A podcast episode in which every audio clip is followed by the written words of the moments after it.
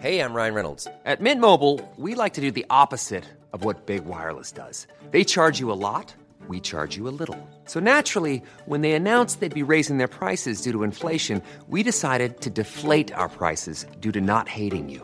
That's right. We're cutting the price of Mint Unlimited from $30 a month to just $15 a month. Give it a try at mintmobile.com slash switch. $45 upfront for three months plus taxes and fees. Promo rate for new customers for limited time. Unlimited more than 40 gigabytes per month. Slows. Full terms at mintmobile.com.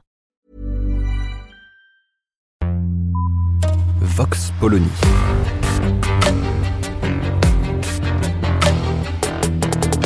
L'actualité vue par la directrice du magazine Marianne, Natacha Polony.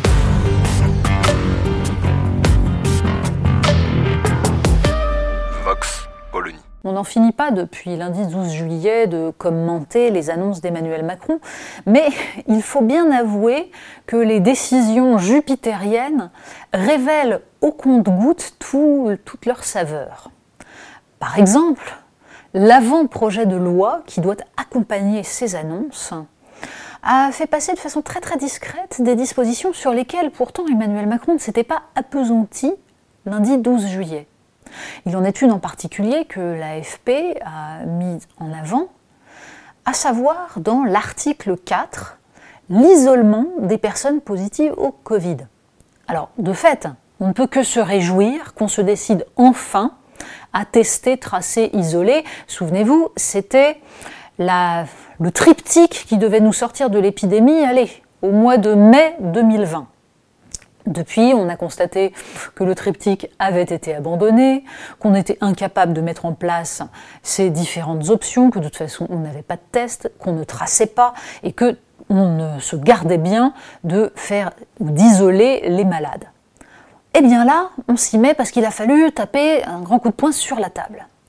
Et du coup, eh bien, l'avant-projet de loi propose donc d'enfermer littéralement les positifs au Covid pendant dix jours, sans qu'on comprenne bien exactement quel sera le statut des autres membres du foyer, sans qu'on comprenne bien ce qui légalement permettra le contrôle, mais ce sera tout de même, nous précise le texte, sous la juridiction d'un juge des libertés et de la détention. Et là, on tombe un peu des. On imagine déjà les gendarmes venant frapper pour essayer de vérifier, pour opérer des contrôles d'identité. On vous a vu aller à la boulangerie, comment expliquez-vous ça, etc., etc. Alors, certains juristes ont immédiatement expliqué que ça ne tenait pas. Et c'est là qu'on comprend le rapport très étonnant que la Macronie, depuis le début de cette épidémie, entretient avec la loi. Parce qu'en fait, cet avant-projet de loi n'est visiblement pas fait pour ensuite être validé, mis en œuvre. On part du principe que certains éléments seront retoqués par le Conseil d'État. Et ce n'est pas grave. Ce qui compte, c'est d'avoir utilisé le texte de loi pour envoyer un message, pour dire qu'on est ferme. C'est totalement hors des clous juridiques, mais ça n'est pas grave. Ce qui compte, c'est la communication politique. Cette instrumentalisation du rôle d'écriture de la loi dans un but de communication politique a quelque chose de profondément gênant, dans la mesure où l'inflation législative que nous voyons depuis déjà plusieurs années devrait au contraire conduire le politique à réduire la voilure, à moins produire de textes, mais que ces textes permettent de dessiner ce que doit être la société française. Or, pas du tout. On produit à la chaîne pour essayer de coller à l'humeur du moment, sans souci aucun de ce fameux état de droit que pourtant on nous brandit en permanence quand il s'agit d'agir concrètement, par exemple sur les frontières, sur les flux migratoires, où là, évidemment, l'impuissance totale est quasiment affirmée, affichée.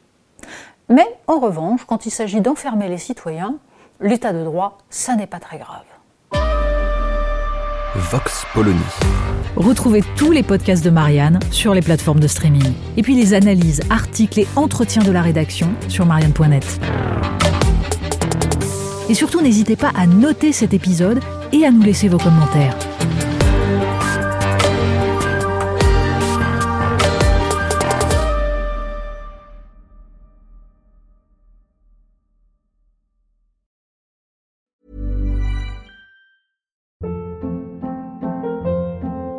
Hold up. What was that? Boring. No flavor. That was as bad as those leftovers you ate all week. Kiki Palmer here, and it's time to say hello to something fresh and guilt-free. Hello Fresh. Jazz up dinner with pecan-crusted chicken or garlic butter shrimp scampi. Now that's music to my mouth. Hello Fresh. Let's get this dinner party started. Discover all the delicious possibilities at hellofresh.com.